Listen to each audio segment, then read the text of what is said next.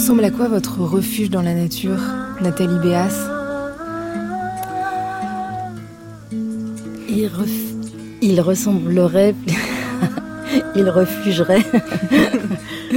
il ressemblerait à, un, grand champ de blé, comme les champs dans Tarkovsky, avec du vent.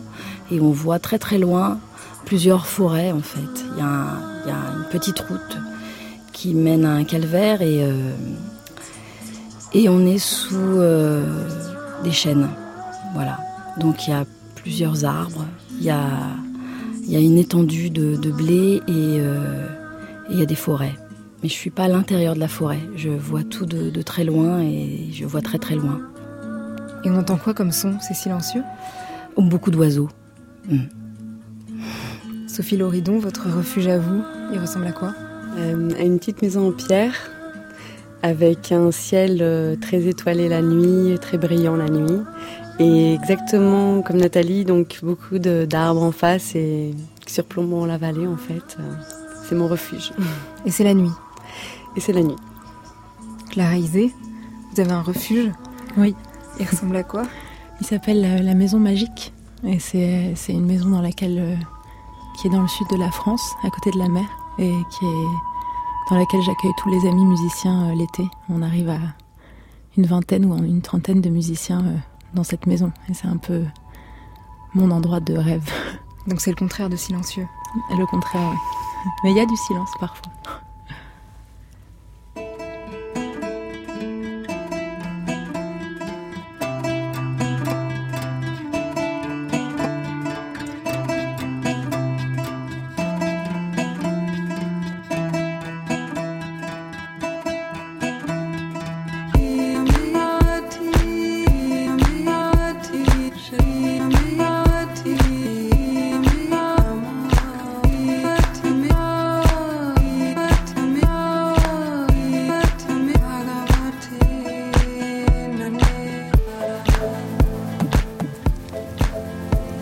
Feu, le feu nous rend tout joyeux, nous rend tout heureux, vive le feu.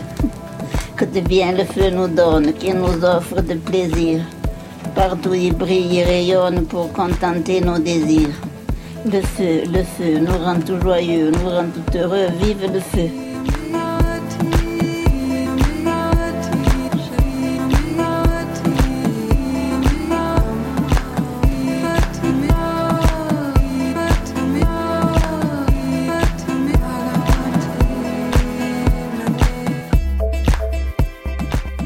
Il est 23 heures et parfois les objets durent une vie. Dans les choses muettes, on peut lire et deviner.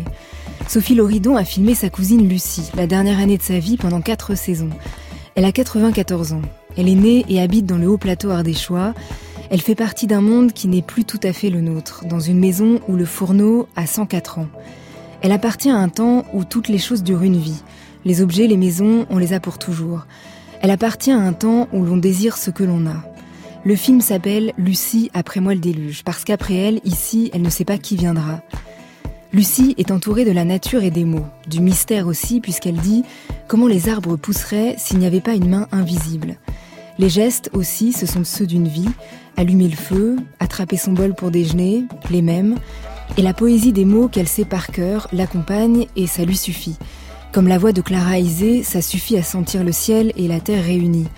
Comme Nathalie Béas aime faire vibrer des choses simples. Elle aussi cherche un langage pour raconter les gens, les solitudes, des fragments. La fragilité ne lui fait pas peur, les larmes ne lui font pas peur. Elle cite la philosophe Corinne Pelluchon Nous sommes vulnérables au sens où il y a en chacun la pulsation d'autre vie que la sienne. Dans son spectacle Le bruit des arbres qui tombent, elle nous rapproche du paysage, de la terre, elle raccroche les espaces entre toi et moi et elle et lui. Il y a des vides et des pleins. Il y a des abandons et des retrouvailles. Il y a quelques récits et cette phrase Il n'y a que moi qui existe toujours pour le savoir encore. Ce soir, il y aura ce qu'on sait encore parce qu'on existe toujours, ce qu'il faut faire de ce savoir, de toutes ces autres vies à l'intérieur de la nôtre.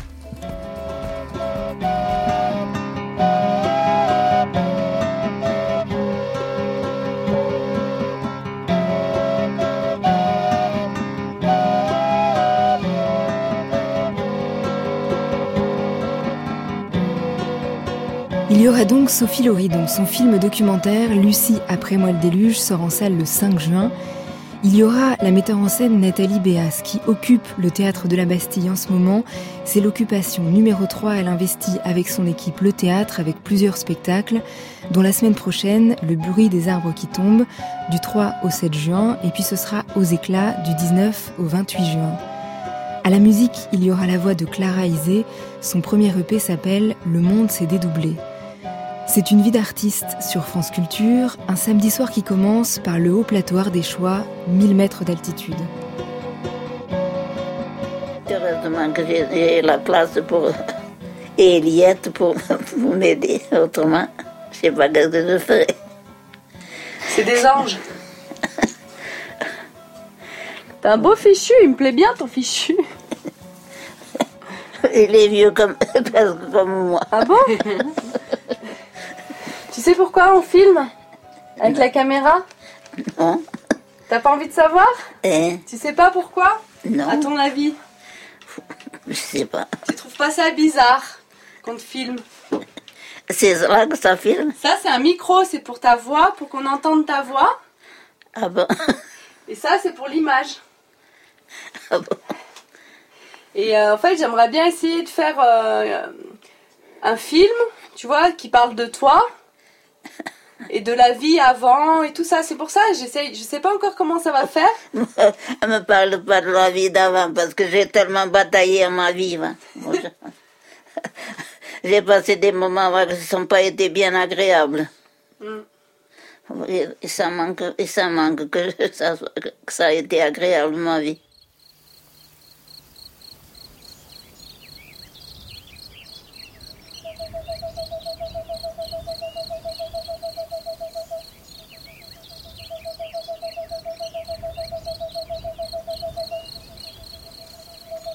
Sophie Loridon, c'est un extrait de Lucie après moi le déluge, donc on entend Lucie, Euh, votre cousine éloignée. Vous aviez quel souvenir euh, de votre enfance euh, là-bas dans sa maison avec elle, avant de commencer à la filmer en 2009 J'ai sans doute euh, les meilleurs euh, souvenirs de ma vie en fait, euh, souvenirs d'enfance, de cabane, de de famille, de, de surtout de liberté en fait, de communion avec la nature parce qu'on était tout le temps dehors et que voilà, on, on faisait attention à, à ce qu'on faisait avec l'eau. Enfin voilà, on avait ce rapport très proche avec la nature puisqu'on en, on en était dépendant, voilà, directement en fait. Elle a voulu demander est-ce que tu sais pourquoi on filme? Mm. À partir de quel moment ça a été possible euh, de filmer? Parce que j'imagine que c'était pas la relation naturelle que vous aviez avec elle. Tout à fait. En fait, on, dans le film, on voit notre relation naturelle. En fait, c'est ça qui est bien. Mais euh, Parce qu'on vous voit à l'image, on on- vous voit toutes les deux discuter. voilà, c'était comme d'habitude en fait, sauf que j'ai toujours voulu en fait euh, filmer Lucie, mais c'était quand même compliqué parce que j'avais quand même de la pudeur à- pour la filmer. C'était voilà. Et euh, lorsque je lui ai proposé euh, de la filmer, elle a tout de suite euh, accepté. Enfin, déjà, elle comprenait pas trop ce que c'était qu'un que faire un film, mais euh, je me suis rendu compte au fil du tournage qu'elle était tout à fait euh, qu'elle était tout à fait consciente de et qu'elle avait bien compris parce qu'elle m'a fait passer des messages parce qu'il y avait des choses qui étaient importantes pour elle qu'elle qu'elle a dites. Et en fait, euh, un jour, je suis venue sans caméra et elle m'a dit Tu, tu n'as pas pris ta caméra aujourd'hui Donc, euh, j'ai compris qu'elle était attendue, la caméra, en fait. euh, Il y a une des premières scènes qui est avec le facteur qui Oui. arrive pour lui donner son courrier. Mhm. Ça, c'est une des premières scènes chronologiquement que vous avez tournées? Mm, Exactement. Vous avez senti parce que c'est exactement la première scène qu'on a tournée. Et là, tout de suite, elle rentre en discussion avec le facteur et on a l'impression que... Alors, Le, le film n'est pas mis en scène, mais pas pour des questions pratiques. Là, on a dû quand même le mettre en scène et on a dit à Lucie, écoute, euh, enfin moi d'ailleurs, j'étais pas là. J'étais euh, à la maison avec mes enfants. Euh, Sandro Lucerna lui dit, écoute, on va te filmer, on va filmer l'arrivée du, facteur parce que c'est un élément très important dans le film parce que c'est lui qui fait le lien au quotidien. Et donc on lui a dit, on va, on va le filmer en train d'arriver et puis euh, tu, tu regardes pas. Et il lui a dit, tu regardes pas la caméra. Et en fait, euh, il est arrivé, on l'a attendu en haut puisqu'il savait pas, on lui a demandé l'autorisation. Et Lucie n'a pas du tout regardé la caméra. Puis à la fin, puis donc elle l'accroche, elle le fait parler en plus. Et à la fin, elle regarde un petit coup d'œil à la caméra, a l'air de dire c'est bon, t'as fini ta scène? Mais c'est vrai que on le voit le coup d'œil d'ailleurs dans le montage, je l'ai gardé. Mais c'est vrai qu'elle, euh, que cette scène était euh, chronologiquement la première. Est-ce que vous pouvez décrire quelques-uns de ces gestes? Parce que c'est un vrai décor euh, incroyable, cette cuisine où il y a le, feu, le, là où elle se fait à manger, et tous ces gestes, on sent bien que c'est les gestes, euh, comme je disais, d'une vie qu'elle répète tous les jours. Et, et en même temps, c'est très émouvant de, de vous voir euh, filmer ces gestes-là, puisqu'on sent aussi que c'est peut-être les dernières fois qu'elle qu'elle fait tout ça et que c'est tout un monde qui est en train de, de disparaître. Euh, déjà, je trouve que c'est très beau ce que vous avez dit, parce que c'est vraiment ça. Et euh, parmi ces gestes, euh, il y avait euh, par exemple le couteau, couper le pain. Euh, son couteau, il était usé de 30 ans, enfin c'est le couteau d'une vie, et il restait un bout de lame par exemple. c'est son petit déjeuner avec ses biscottes alors qu'elle a plein d'autres choses à manger, mais c'est comment elle met ses biscottes, elle fait un château de biscottes, enfin, c'est plein de petits gestes comme ça. Le feu, euh, c'était plus pour geste que pour se chauffer, et puis pour la chaleur et la beauté du feu. Euh, oui, c'est vrai que voilà, c'est tout un monde et c'est euh, je trouve ça très vrai aussi quand vous dites que que c'est des gestes de toute une vie en fait parce que à travers ces, ces petits objets, c'est c'est toute une toute une une époque aussi. Et puis il y a aussi différentes générations qui, qui viennent et qu'on voit dans le film comme, mm. euh, comme des plus jeunes. Moi, ça me fait bien, parce que elle est toujours dans son temps, quoi. Voilà. Elle est toujours dans son temps, ça veut dire quoi? Qu'elle a toujours ses bonnes vieilles habitudes. Euh, voilà. Toujours ses bonnes habitudes. C'est une bonne vieille Lucie, quoi. Elle mange quand elle veut, elle mange euh, tous les jours, elle mange euh, du, du pain ou des biscottes euh, au lait tous les jours. C'est pas pareil. Personne n'est pareil.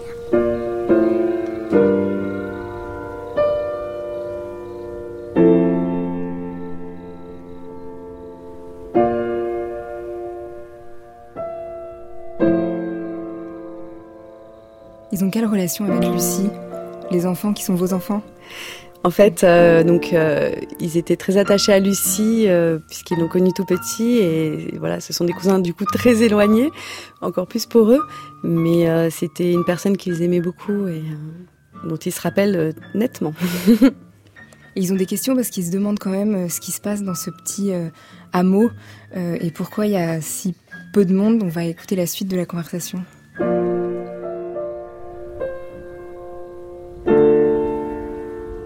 Je suis née le, 24 décembre, moi.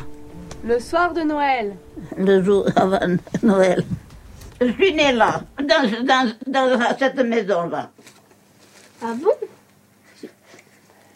Oui.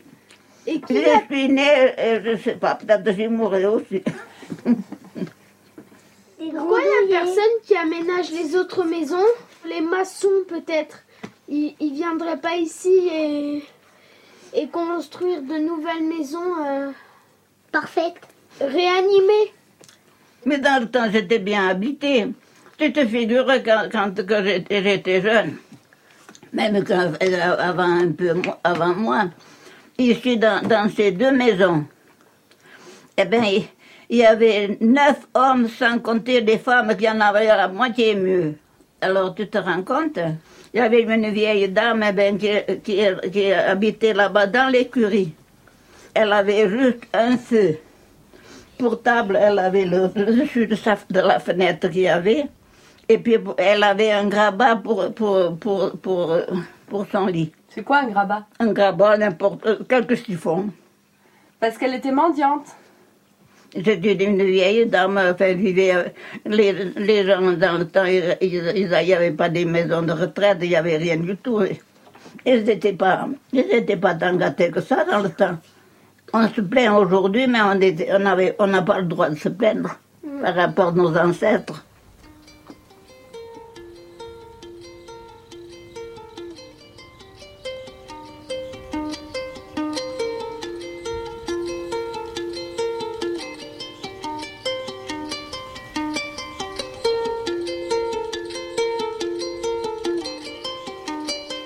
Bien quand les enfants lui disent mais il n'y a pas quelque chose qui va réanimer les maisons. Le mot réanimer. Le mot réanimer est pas mal. Euh, et ce qui est assez beau aussi, c'est que c'est un témoignage, on sent qu'elle a envie de, faire passer des choses, elle raconte beaucoup de choses de sa vie, et vous avez des, images d'archives euh, de, la vie au travail, euh, de la ferme, quand justement il y avait beaucoup plus de monde que ça. Et elle, elle raconte et elle tient à dire que qu'elle savait faucher aussi bien qu'un homme, et elle raconte les journées de travail et le, cette vie assez rude, mais qu'elle aimait beaucoup. Elle euh, raconte euh, tout le temps, en fait, euh, j'ai coupé, hein, j'ai dû couper parce qu'elle le dit tout le temps, qu'elle a bataillé. Et c'était important aussi pour elle de souligner qu'elle travaillait aussi bien, si ce n'est mieux qu'un homme, qu'un homme n'aurait pas fait mieux que ce qu'elle faisait. Et parce que je lui dis à un moment, mais Redon, il travaillait beaucoup, c'était son commis.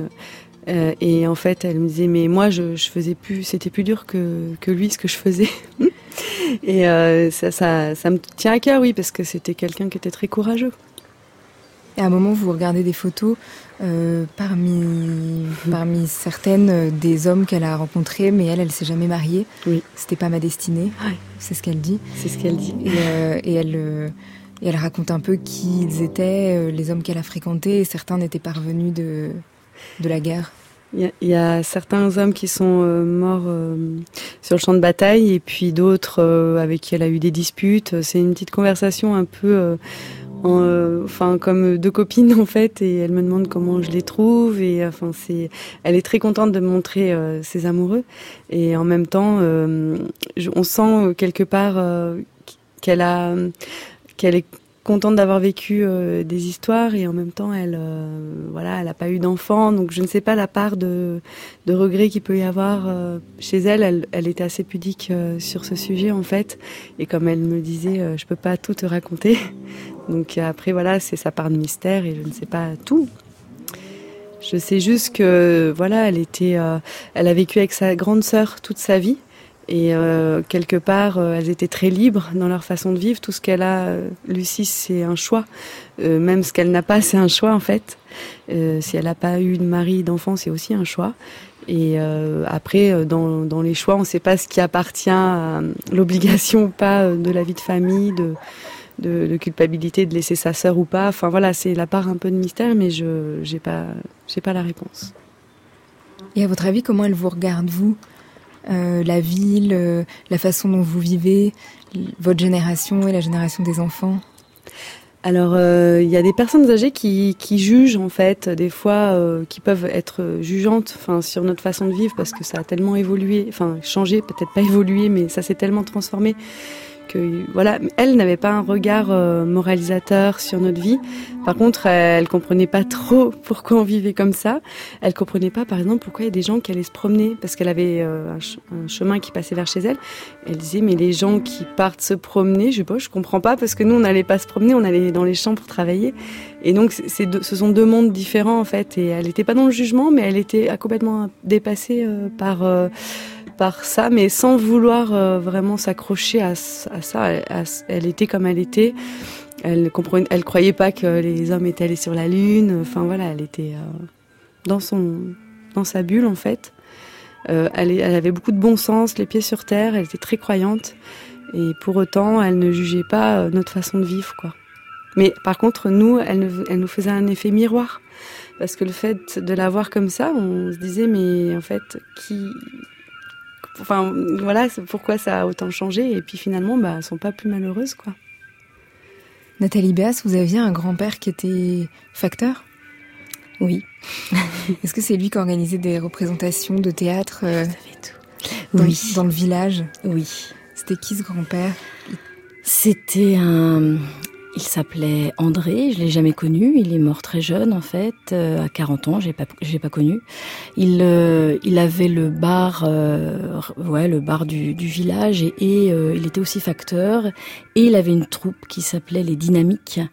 Et il réunissait tous les, les jeunes et moins jeunes du village pour organiser des, des, enfin pour monter des pièces, des pièces. C'était dans les années 50 avec euh, des décors, euh, des faux décors, tout ça. J'avais que j'ai eu que des images, que des photos par euh, par ma mère pendant toute mon enfance, qui était dans un petit tiroir derrière moi. Donc vous avez quand même les images, les traces de, de ces moments-là? Oui, oui, j'ai des images, ouais, ouais, qui sont des, des, photos en fait, des vieilles photos. Et ça ressemblait à quoi, les faux décors? Ah bah c'était ouais sur des, des petites des petites euh, des petits tréteaux. Il y avait des des, des, peintures en fait de d'intérieur ou euh, de, de forêt. Euh. Et d'ailleurs, j'en ai, c'est très très bizarre parce que j'en ai pour faire tout tout semblait immobile un, travail autour du conte. Je suis allée en louer une peinture comme ça. J'avais j'avais envie d'avoir une, une, peinture en fond de en fond de scène. Et puis euh, j'en ai parlé à ma mère. J'ai dit ah tiens j'ai trouvé une fausse peinture comme ça dans cet endroit-là, dans un endroit où il y a plein de vieilles peintures, plein de vieux costumes. Et elle m'a dit que ces peintures-là, euh, son père en fait les louait à cet endroit-là. C'était incroyable en fait. Donc peut-être qu'elles elles ont servi à une, une, à une pièce de mon grand-père que j'ai pas connue. Il y avait déjà la forêt. Oui. Comme image. Oui. Mhm. Bah, dans, tout, dans tous mes spectacles, mm. il y a des histoires de, de forêt ou d'arbres ou euh, de nature. Euh, ouais. Et on va en parler tout à l'heure, Nathalie Béas, mais dans votre théâtre, il y a aussi des, des histoires de solitude ou des fragments de, de vie comme ça, euh, et, incarnés par des, des, comédiens qui ont des âges différents, des corps différents, des petits bouts de vie. Et de solitude, qui, comme on sent chez Lucie dans le film de Sophie Loridon. Oui. Oui, oui, oui c'est c'est particulier hein, de, parler de mon travail parce que c'est pas une histoire, c'est vraiment des histoires et c'est on, est plus sur euh, euh, un travail organique euh, et atmosphérique, on va dire, sur il n'y a pas de texte en fait, enfin pratiquement pas. C'est, à part Rose où c'est une adaptation de très très libre de, de Richard III, mais autrement c'est c'est vraiment euh, comme un comme des paysages très poétiques, très euh, visuels et euh, et autour de la de la famille, de la fratrie, de du non-dit, de ouais, des, des choses qui, qui, qui, existent entre les, entre les gens, qu'on observe, euh, qu'on dit pas, mais c'est des, des histoires de, ouais, de couleurs, de mouvements, de, de matière, de, et puis, euh, et des histoires de gens avant tout, et donc d'humains, et donc de, de tout, tout ce qui environne l'humain et de, et de sa fragilité, oui. J'aime bien parler de ça. Sophie Loridon, Lucie, elle est aussi beaucoup entourée de mots, mine de rien parce que on, l'entendait au tout début de l'émission, c'est elle qui récitait ses petites phrases sur le feu, mais elle, euh, elle récite souvent comme ça, où elle connaît beaucoup de petits proverbes, ou, des, elle est aussi entourée de phrases euh, euh, parce qu'elle est très croyante. Mais qu'est-ce que c'est quoi la présence de, de tous ces mots, ces histoires dans sa vie? On a l'impression que c'est assez fort. En fait, Lucie, elle vivait dans le silence, elle vivait au milieu de la nature, et je pense que c'était sa part de euh, d'artistique ou de voilà, c'était sa part euh, de rêve voilà. Dans sa vie c'était euh, ses poésies et puis c'est pas quelqu'un qui allait écouter de la musique. Enfin c'était pas une culture de d'écouter pas de la musique. C'était très protestant. Euh, c'était très austère. Et quelque part enfin je voilà, c'est ce qui me vient à l'esprit comme ça hein, j'ai pas réfléchi avant à cette question mais mais oui, je pense que c'est sa part de rêve, en fait, euh, les poésies, mais aussi des psaumes, euh, de la Bible. Il y avait aussi des mots accrochés au mur, des mots très simples. Elle, raconte qu'il y a eu un orage, que tout est tombé. Sauf les mots de les paroles de Dieu. Les paroles de mm. Dieu. Il avait bien préservé sa parole, dit-elle. Je, je m'en souviens, ça m'avait vraiment marqué. J'étais petite à l'époque et enfin, j'étais ado et euh, ça avait marqué tout le monde parce qu'en effet, tout avait brûlé en fait. Et euh, il y a quelques planches euh, de bois sur lesquelles sont inscrites, par exemple, Dieu et mon rocher. Il y a les calendriers, l'éphéméride. Ça n'avait pas bougé en fait. Et ça les avait aussi bien marqués. Et Lucie, elle dit si on n'a pas la foi, on n'a rien du tout, on a le cœur vide. Et c'est là qu'elle dit comment les arbres pousseraient s'il n'y avait pas mm. une main visible. J'aime beaucoup euh, cette phrase parce qu'en fait, elle est universelle et euh, et euh, je trouve que qu'on croit ou pas en Dieu, qu'on croit ou pas en un être supérieur ou une force supérieure, dans tous les cas, on ne peut que, que croire en la nature puisqu'on en fait partie et que c'est la nature en soi, c'est un, enfin c'est magique. Et c'est pour ça que je parlais du ciel étoilé parce que là-bas le ciel, enfin en fait il leur suffisait de lever la tête pour avoir l'infini et la, ce qui est de plus magnifique en fait, euh, le ciel, euh, la nuit. Et ce qui est fou, c'est que tous ceux qui lui rendent visite à Lucie lui renvoient euh, sa solitude, puisqu'ils disent il lui apporte des choses. Mais elle, on n'a pas l'impression qu'elle souffre de cette solitude. Alors, euh, quand elle était euh, avec du monde, euh, elle était tellement contente que voilà, elle était souriante. Après, elle souffrait surtout d'une chose, c'était de plus avoir sa, sa sœur avec elle depuis 2002. Mais c'était quelqu'un qui était tellement pleine en fait, qui était tellement remplie de sa foi, d'amitié, d'amour autour d'elle qu'elle était pas seule en soi. Enfin voilà, elle était. c'est pas quelqu'un qui souffrait de la solitude d'être seule chez elle, sa sœur lui manquait, mais elle était très très forte, oui, intérieurement, je pense. Et, et quand je dis après moi le déluge dans le titre, c'est pas pour rien, c'est parce qu'elle s'en remet à Dieu, elle s'en remet à la vie. Elle a fait son temps aussi. Ça me plaît ce témoignage d'une personne qui a qui a beaucoup de recul en fait, euh, qui a passé toutes les épreuves de la vie et puis qui arrive au soir de sa de sa vie et qui, qui est très sereine au final. Clara Isé, est-ce que c'est vrai que vous avez hésité entre, avec une, une carrière lyrique pour, euh, pouvoir dire l'indicible Oui, euh, j'ai ma formation euh, de classique, elle a commencé très jeune. Enfin, j'ai commencé le chant à 8 ans. Et, et j'ai un amour infini pour la musique classique, pour l'opéra, pour cette forme-là d'interprétation. Et pourquoi finalement vous avez eu envie de, parce de composer? Parce que je crois qu'il y, y, a un endroit où j'avais besoin de de, de, mélanger les choses, de, de, créer un, de créer un monde un peu, euh, de créer un univers à moi, je crois. Qu'il y a l'interprétation au bout d'un moment, euh, avec tout l'amour et le respect que j'ai pour, euh, pour ça, me, me, suffisait pas totalement, je crois.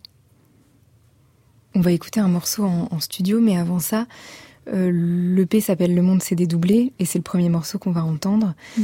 Dans l'EP, il y a six titres Clara que vous dédiez à la mémoire de votre mère, Anne Dufourmontel, qui a disparu l'été 2017, euh, qui était psychanalyste, philosophe. Euh, à quel moment vous avez senti que la musique, c'était le langage qui allait vous permettre euh, d'exprimer ce que vous vouliez exprimer à ce moment-là? Je crois que dans, dans, ma vie, la musique, ça a toujours été le langage quelque part sans être trop grandiloquent, mais qui m'a sauvé, je crois. Enfin, ça a toujours été le langage euh, qui m'a permis de dire les choses euh, que j'arrivais pas à dire autrement. Du coup, euh, je crois que quand j'ai, quand cet événement est arrivé, en fait, assez naturellement, je crois que je, sans la musique, je, je, je, sais pas, j'y serais pas arrivée, je crois. Et puis, je, crois aussi que pour moi, la musique, elle, elle nous permet d'une façon ou d'une autre d'être liés à, d'autres univers, à, des choses indicibles. Et du coup, c'était peut-être aussi ma façon de, de rester liée à, elle, quoi. De, de, trouver une façon de, lui parler encore. Et cette idée de mystère, d'invisible, ça traverse tous vos, univers. La musique, les mots, et ça permet de, de dire l'indicible. Et comment? Euh, Justement, j'aurais du mal à le dire. je crois que oui, il y a. Hum, dans la musique, pour moi, il y a, il y a quelque chose de l'ordre. C'est un langage qui demande rien, en fait, qui est. Et, et je crois que c'est pour, c'est une des raisons pour lesquelles euh, euh, c'est un langage qui demande rien et qui rassemble. Et du coup, pour moi, c'est une des raisons pour lesquelles il, il peut dire des choses que le langage peut pas dire de la même façon je crois. Et les textes parlent beaucoup de, aussi des perceptions, des sensations, des choses organiques, de ce qu'on perçoit. Et je crois que vous parliez de, ce texte de Pasolini sur les lucioles, de l'obscurité, mm. de ce qu'on peut percevoir ou pas. En quoi ça vous a inspiré? Bah, Mon père est peintre. Et depuis que je suis toute petite, j'ai vraiment passé des heures dans son atelier euh, à le regarder peindre. Et il travaille avec de la, de la peinture à l'huile et du coup, il, a toujours fait venir la lumière depuis des fonds obscurs. Et je crois que c'est quelque part, je crois que c'est ce que j'essaye de faire avec euh, avec la musique. Je crois que et, dans un moment euh, comme comme l'a été le moment de, de, la perte de ma maman, je j'ai très clairement j'étais dans un dans une impasse, dans un dans quelque chose de de l'ordre vraiment de l'obscurité, quoi. Et pour moi, il n'y a que la musique dans cet endroit-là qui me permet de, de, trouver des lumières nouvelles, quoi. Et, je suis, je suis très touchée par la réponse de Didier Huberman à, Pasolini, euh, parce que quelque part, il lui dit, euh, enfin, c'est très tendre et c'est une forme de réponse à Pasolini en lui disant que, que en fait, euh, il suffit parfois de transformer son regard et puis on voit des lumières qui auparavant n'existaient pas. Pour moi, la musique, elle permet de, de transformer le, son, son regard.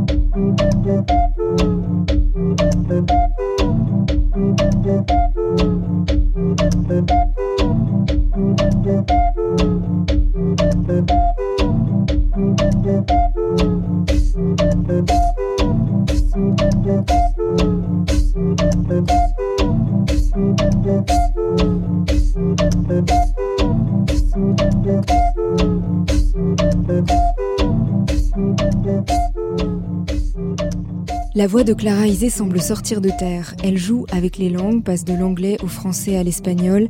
Elle chante le monde qui se dédouble, la réalité qui se transforme, les perceptions qui se heurtent au mystère et à l'invisible. Son EP s'appelle Le monde s'est dédoublé. Six titres comme une réponse au deuil qui a des airs de cérémonie, un appel du ciel à la terre. Je suis Clara Isé avec Camille Elbacha au piano et Naguib Chambezadeh au bendir. En studio avec Sophie Loridon et Nathalie Béas, vous écoutez Une vie d'artiste d'Aurélie Charon sur France Culture. On est ensemble jusqu'à minuit.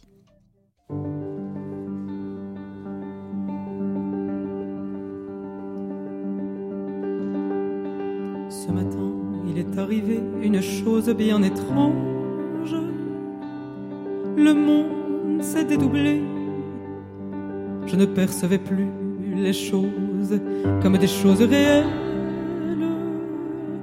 Le monde s'est dédoublé. J'ai pris peur, j'ai crié que quelqu'un me vienne en aide. Le monde s'est dédoublé. J'ai accueilli un ami qui m'a pris dans ses bras et m'a murmuré tout bas. Regarde derrière les nuages, il y a toujours le ciel bleu azur qui lui vient toujours en ami. Te rappeler tout bas que la joie est toujours à deux pas.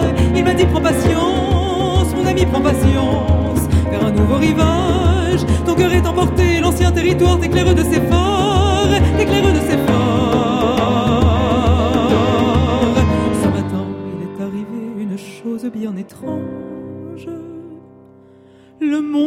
S'est dédoublé. J'ai senti le temps se fondre un instant sur les visages mêmes. Le monde s'est dédoublé.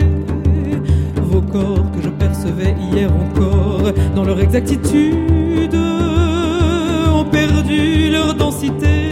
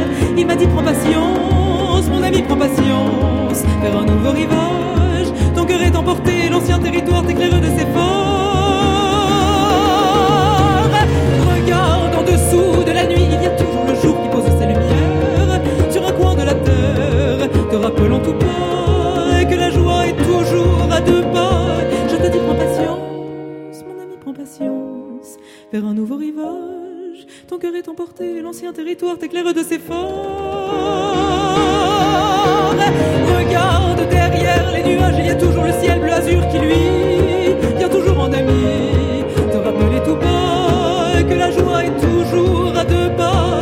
Je te dis, prends patience, mon ami, prends patience. Vers un nouveau rivage, ton cœur est emporté, l'ancien territoire t'éclaire de ses phares, t'éclaire de ses phares.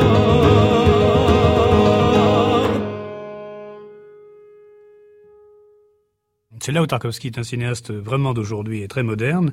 C'est que d'un côté, il nous dit. Euh, n'oubliez pas la terre, n'oubliez pas les éléments. Or, c'est vrai qu'on est en train de les oublier, on est en train de les oublier dans notre vie, et puis également dans l'audiovisuel dans lequel on est immergé, puisqu'il n'y a rien de plus étranger à l'idée des éléments, des éléments, la terre, le feu, l'eau, que par exemple la télévision, qui est un monde dont la, dans la cosmogonie, dont les, dont, les atomes de base sont d'un autre ordre, hmm. existent. Il y a une sorte d'éther télévisuel, il y a une sorte de d'apesanteur euh, du studio de télévision ou de la vidéo qui sont intéressantes, mais qui nous ont fait totalement perdre les éléments. Mais en même temps, c'est pas pour y remettre des personnages comme à l'ancienne, pour les faire faire une fresque historique et les faire habiter ce monde, c'est que ce monde euh, ne peut être habité que mentalement. Hmm. Donc on, a les deux choses à la fois. On a euh, l'existence matérielle euh, têtue, obstinée, qui réclame son dû des éléments, surtout la terre, et une façon d'y être, alors que lui peut-être appelle spiritualité, mais peut-être qu'on n'est pas obligé d'utiliser des mots aussi, pesants, une façon d'y être que moi je dirais, euh, si on n'y est pas mentalement, si on n'y est pas à l'aise mentalement, si on ne sait pas habiter ce monde objectif mentalement, euh, on ne l'habitera pas du tout. Il me semble que c'est de ça que les cinéastes parlent. Euh, sauf que Tarkovsky, ayant horreur des villes, ayant horreur de la civilisation moderne, ayant même pas beaucoup les villages, parle toujours de, d'endroits que nous, on ne filme plus jamais, qui hmm. sont euh, des no man's land, euh, entre deux États, entre deux eaux, après la pluie, euh, la zone secrète.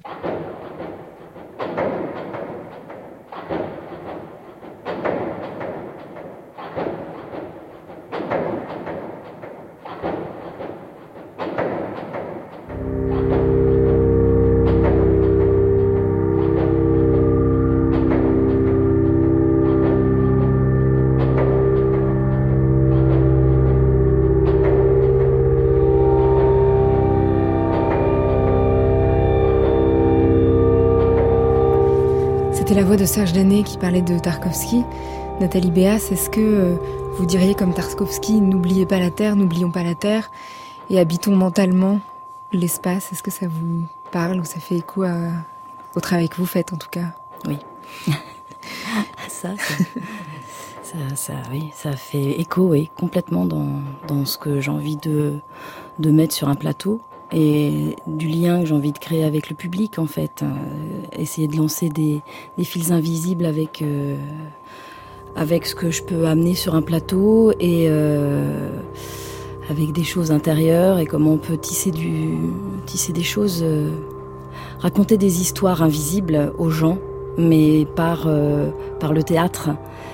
Et donc c'est un peu complexe, mais comment, avec très peu de choses, avec très peu d'éléments, sur un plateau avec de la couleur, avec, euh, avec une matière comme de la terre justement, euh, sur la prochaine création, mais je dis pas tout. Mais voilà, un morceau de bois, un peu de terre, une couleur, des gens, des corps, des âges différents, des énergies, un espace. Comment on raconte, comment on raconte euh, le l'origine, le monde. Enfin, c'est, vraiment un, spectacle, le bruit des arbres qui tombent, qui, est très métaphorique et très euh, euh, très intime en fait. Donc, qui touche euh, l'intérieur de chacun. Et en quoi tout a commencé sur une plage de Saint-Nazaire face à un paysage Oui, alors euh, j'ai commencé à creuser des trous, euh, à faire creuser des trous aux acteurs en fait pour euh, chercher parce que j'aime beaucoup chercher en fait. C'était à, côté de Saint-Marc-la-Plage sur sur près des, blocos. ça dominait la mer et, puis c'est vrai que mon travail commence toujours en extérieur, soit sur des parkings, soit sur des no man's land, soit dans des paysages euh, de campagne, mais aussi euh, plus urbains. J'ai besoin de, de, me confronter aux éléments, euh, à, la lumière extérieure pour amener ça sur un plateau, pour que l'acteur puisse se confronter, lutter avec avec ces éléments-là. Et donc on a commencé à Saint-Nazaire parce que j'ai été artiste associée pendant presque cinq ans au théâtre de Saint-Nazaire. Et donc on a travaillé in situ, on appelait, j'appelle ça mes petites météorites. Et on, cherche avec, je creuse, je creuse et on, on essaye de trouver des histoires et d'être dans des, des sortes de fulgurances, quoi, des, des réminiscences comme des fantômes en fait qui passent. Donc ça m'a inspiré en fait d'être dans ce paysage-là et j'ai amené ce paysage-là sur le plateau. Euh. J'ai aussi travaillé au bord de la Loire aussi parce que je viens de, de l'Anjou. Et, ça commence aussi par les corps parce que vous dites on commence aussi par beaucoup tomber, porter, courir, se relever. Mm. Toutes ces actions très concrètes à l'intérieur d'un paysage qui tout à coup peut-être raconte quelque chose. Oui, oui, oui, le, oui, oui c'est vraiment euh, une sorte de langage que je, j'essaye de construire depuis euh, plus d'une dizaine d'années, quoi. un langage physique. On part d'une matière, on part d'un costume, on part de la chute, on part de la, course, de la répétition, de, euh, pour, parce que ouais, j'aime parler des obstacles, de l'empêchement aussi de comment on avance et comment, malgré euh, les obstacles, on continue à avancer. Et euh, donc il y a pratiquement pas de pas de mots dans ce, spectacle qui est diffusé au théâtre de la Bastille la semaine prochaine. Euh, mais c'est vraiment euh, toujours une lutte euh, physique et émotionnelle, organique et, et d'investissement corporel des acteurs, acteurs acteurs, danseurs, enfin des gens qui actent, qui, qui font et qui et qui tombent et qui se relèvent et qui continuent à à, à, construire des choses. Et c'est aussi c'est retrouver aussi l'enfant qui, qui est en nous. Vraiment le un peu ma, ma devise c'est un petit peu ça à chaque fois dans chaque spectacle, c'est essayer de de débrancher euh, euh, de notre réel et, de pouvoir euh, être dans ouvrir d'autres portes d'autres portes euh, invisibles d'autres d'autres espaces et et donc avec ces, histoires de corps, de matière, de lumière, de, de vide, de plein, de rythme, beaucoup dans le rythme, dans seulement un mouvement, une tête qui se tourne vers euh, un groupe, quelqu'un de seul d'un côté. Enfin voilà, c'est c'est plein plein de choses en fait. C'est assez global comme travail. C'est euh, ouais. Beaucoup d'images très poétiques où chacun euh, qui est face à ça, qui regarde, se fait aussi son, son parcours. Son... Voilà, on est, très très libre à l'intérieur de, de, ce paysage, de ces histoires, de ces corps. Et le spectacle qu'on peut voir à la Bastille, donc la semaine prochaine, puisqu'il y a plusieurs spectacles euh, pendant cette occupation Bastille, il commence par euh, une image assez forte, qui est cette grande bâche noire qu'on peut voir comme un ciel noir ou comme une vague ou comme on entend le vent euh, avant que les corps, avec les comédiens arrivent. vous parliez de peinture tout à l'heure, de forêt. Est-ce que euh, ce qui vous vient euh, d'abord, c'est des images? Est-ce que vous travaillez à partir de... C'est presque un travail pictural ou cinématographique, ce, ce travail-là? Oui, oui, c'est ça, ça part vraiment de... En fait, j'ai un carnet avec plein de rêves, de cauchemars, d'images, de peinture, de photos, de, choses qui, qui, qui parcourent en, voilà, la vie, quoi, la vie, l'extérieur, euh, le monde, mais aussi euh, euh, l'intuition, quoi. Enfin, voilà, d'où vient l'intuition, d'où vient ce rapport aussi à, la poésie. je pourrais pas répondre, quoi. C'est vraiment comment avec très peu de choses on peut amener les gens à, voyager euh, mentalement en fait. Et pour moi c'est euh, c'est la boîte noire du théâtre, c'est un puissant fond en fait de d'histoire.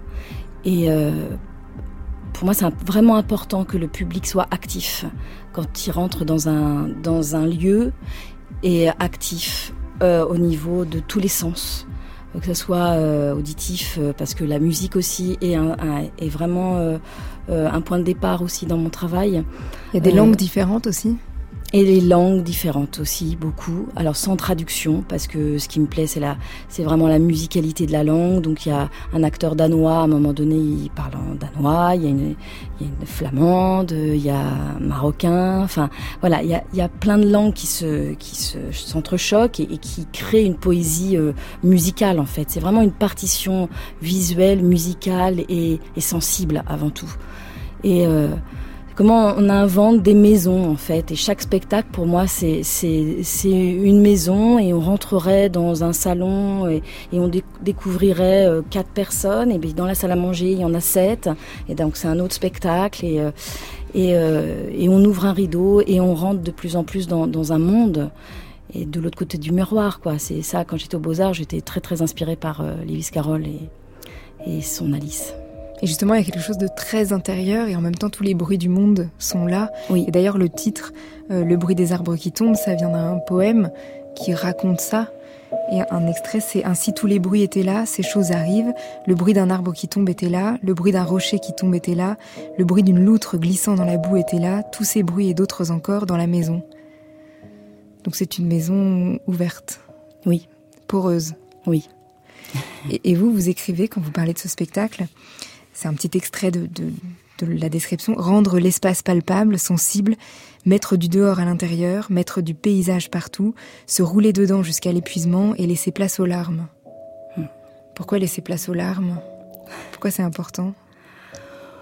Parce que ça fait partie de la vie, parce que j'adore rire et à la fois euh, je, je pleure aussi d'un rien. Enfin, je suis très, je suis très euh, instinctif, hein, impulsive, etc. Donc je suis à l'écoute de ça et je, je, je trouve qu'on on, on, ferme beaucoup tout, ces, tout ça parce qu'on a des postures, parce que dans la vie, faut, faut se tenir droit et avoir euh, un beau costume. Et en fait, euh, moi, je, je J'aime bien les choses qui explosent. J'ai beaucoup travaillé aussi avec des, des, adolescents psychotiques pendant six ans et aussi avec des, détenus. J'ai fait des spectacles, voilà, avec des gens qui sont dans un empêchement, dans, dans la, aussi comment exprimer les choses quand on n'arrive pas à les exprimer par la parole et comment ça passe par le corps ou comment ça, passe par la poésie, l'écriture ou la, ou euh, des petites choses, le mouvement. Et, euh, et c'est vrai que ouais, je pense que c'est important de, de sortir un peu, d'ouvrir les portes, d'ouvrir les portes. Dans le spectacle, il y a peu de mots, mais il y en a quand même. Oui. Et, et certains qui viennent de différents textes. On peut entendre des extraits de Marguerite Duras ou euh, des poèmes euh, euh, issus d'un un petit euh, euh, livre qui s'appelle Partition rouge, poème euh, et chant des Indiens de l'Amérique du Nord. Mm -hmm. Et j'ai demandé à, à, Clara Isé de lire un, un petit extrait. C'est pas l'extrait qu'il y a dans le spectacle, mais c'est un petit extrait de, de ces poèmes. Le deuxième monde était bleu. Le premier monde était rouge. Le deuxième monde appartenait au peuple des hirondelles. Le peuple des hirondelles vivait là. Elles avaient des maisons grossières, informes, éparpillées. Chaque maison devenait plus étroite vers le haut et c'est là qu'il y avait un trou. C'était l'entrée. Elles s'approchèrent en grand nombre et se rassemblèrent autour des étrangers, mais elles ne leur dirent rien. Ils envoyèrent des éclaireurs vers l'est, un criquet et un criquet blanc. Au bout de deux jours, les deux criquets retournèrent. Ils dirent qu'ils étaient allés jusqu'au bout de ce monde. C'était une immense falaise au-dessus d'un abîme sans fond. Ils n'avaient vu ni gens, ni animaux, ni arbres, ni herbes, ni buissons de sauge, ni montagnes, rien. Ce monde était vide vers l'est, vide et plat. Ils envoyèrent des éclaireurs vers le sud, vers l'ouest, vers le nord. Ils retournèrent après deux jours et dirent qu'il n'y avait rien. Le deuxième monde était vide et plat. Ainsi, ils se trouvèrent au centre d'un monde désert, une plaine vaste, stérile, vide. Quand les éclaireurs envoyés au nord furent revenus, les hirondelles leur rendirent visite et leur demandèrent pourquoi ils avaient envoyé des éclaireurs à l'est, au sud, à l'ouest et au nord. Et eux répondirent qu'ils voulaient savoir ce qu'il y avait dans ce monde. Et les hirondelles leur dirent Si vous nous l'aviez demandé, nous vous l'aurions dit. Et les hirondelles dirent Nous sommes les seuls habitants de ce monde.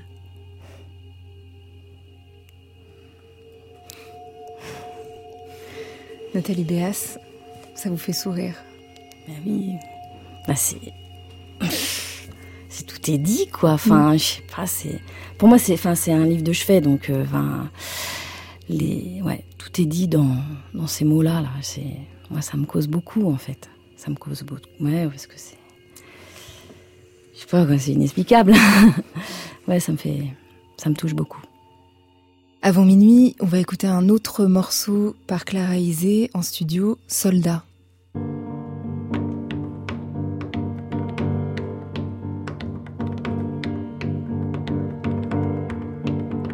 Un jour, j'irai faire l'amour avec toi sous les grands acacias. Un jour, je glisserai chacun de mes doigts sous tes lèvres des rois. Chasse de mon cœur, la colère et la peur, laisse-moi m'endormir un instant dans tes bras. Oh, dis-moi que le monde marche très bien sans moi, que je peux m'assoupir, être nu au creux de toi. J'ai déposé mes armes sous la terre, les ai couverts de pierre. Enseveli mon cheval sous la mer et rasé sa crinière. Dis-moi que l'amour ne s'arrêtera pas. Si je baisse la garde, tu ne t'en iras pas. On échange les rôles une petite fois. Tu veilleras sur moi, je serai plus fragile que toi. J'ai déposé mes armes sous la terre, les ai couverts de pierre. Enseveli mon cheval sous la mer et rasé sa crinière. Enseveli mon cheval sous la mer et sa crinière. J'ai déposé mes armes sous la terre, les ai couverts de pierre. Enseveli mon cheval sous la mer et rasé sa crinière. On ira dans la plaine voir l'enfant outragé dont la colère est telle qu'au feu il peut parler. On apprendra la langue des animaux blessés, on chantera la peine dans les forêts brûlées. Derrière le fracas, il est un chemin vers de nouveaux matins. La crois-moi, je te ferai l'amour, ça durera tout le jour.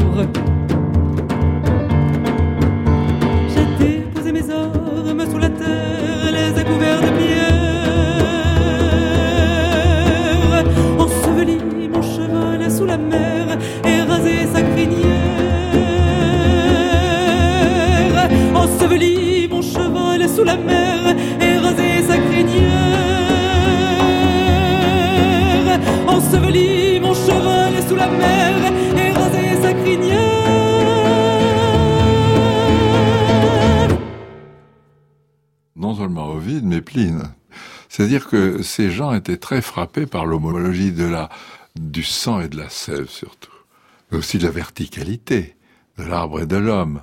Et puis ils ont cherché dans, dans l'arbre les os, euh, la moelle, euh, etc. Cette euh, homologie entre l'arbre et l'homme a toujours hanté depuis l'Antiquité, donc les, aussi bien les écrivains que les artistes. Ça a même été accentué, peut-être paradoxalement, par la guerre de 14-18. Pourquoi? Parce que euh, Stéphane Audouin Rousseau a bien souligné cela parce que le corps déchiqueté de l'homme, ses cadavres dans les tranchées, étaient voisins des corps déchiquetés des arbres, dont les branches cassées semblaient euh, évoquer des, des bras euh, souffrants, il y aurait eu en quelque sorte une affection particulière pour les arbres, un sentiment d'homologie ou d'identité, je ne sais pas comment dire, entre euh, la souffrance le cadavre euh, dans des tranchées, etc. Et, ces débris, ces, arbres euh, déchiquetés.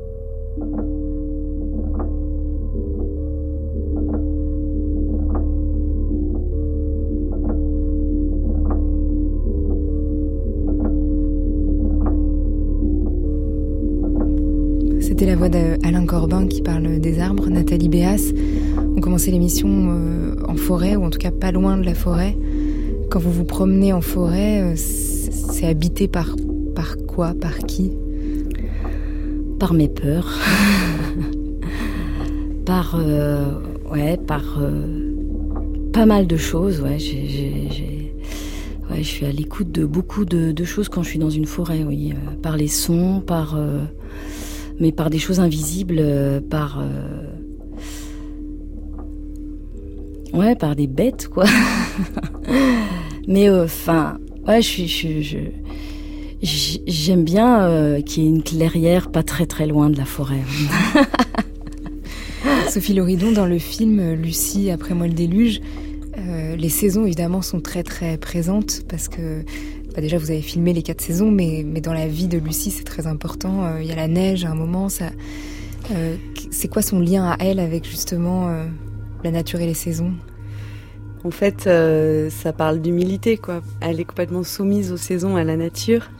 Et euh, je, c'est ce que j'aime chez elle, c'est sa grande humilité, mais elle, elle l'est, quoi. Elle, elle, n'est pas dans la pensée de l'humilité, elle est juste dans l'humilité euh, et tributaire de, des, saisons pour bah, l'agriculture, tout simplement déjà. tous les agriculteurs connaissent ça. Et euh, c'est la terre qui nous nourrit, la mer nourricière. Et c'est vrai que c'est vrai que la, nature est très importante dans le film, et euh, le bruit des pas dans la neige qui crissent. Euh, enfin, tout ça, c'est. Enfin, moi, j'adore ces sons-là, le son de, dans la forêt des pas, qui, dans les branches qui craquent. Tout ça, c'est des, sons qui, qui me rappellent à l'enfance, en fait.